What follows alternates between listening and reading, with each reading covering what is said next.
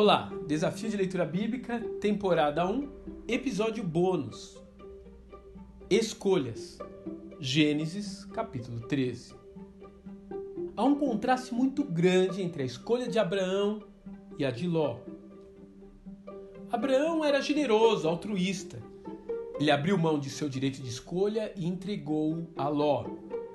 Ele sabia que o Eterno, que o havia guiado até aquele lugar, desde Ur dos Caldeus, não viraria suas costas para deixar ele ou a sua família passarem fome.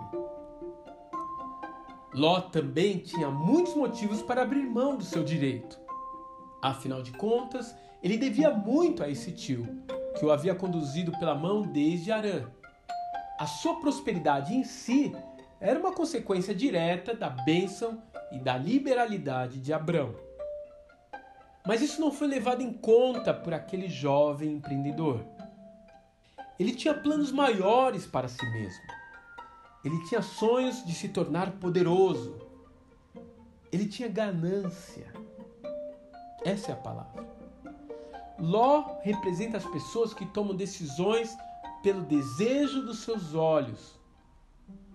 Ló é o tipo de pessoa que quer alcançar sucesso a qualquer preço.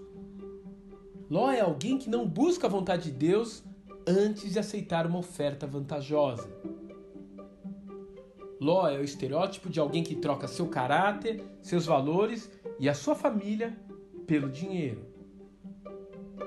Realmente é fácil perceber que Ló tinha uma grande diferença com relação ao seu tio.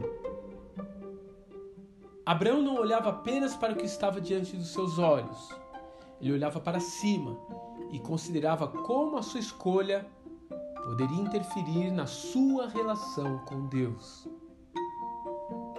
O texto sagrado então nos antecipa o que está reservado para cada um deles em um futuro próximo. Leia comigo em Gênesis capítulo 13, versos de 12 a 16.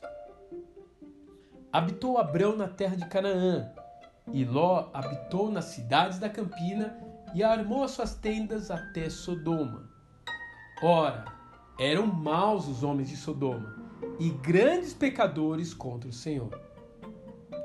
E disse o Senhor a Abrão, depois que Ló se apartou dele: Levanta agora os teus olhos e olha desde o lugar onde estás para o norte e para o sul e do oriente e do ocidente, porque toda essa terra que vês te hei de dar a ti e à tua descendência para sempre. E farei a tua descendência como pó da terra, de maneira que, se alguém puder contar o pó da terra, também a tua descendência será contada.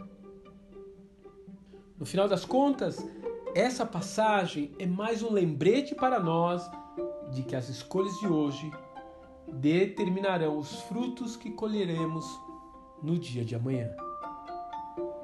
Que Deus te abençoe e até amanhã.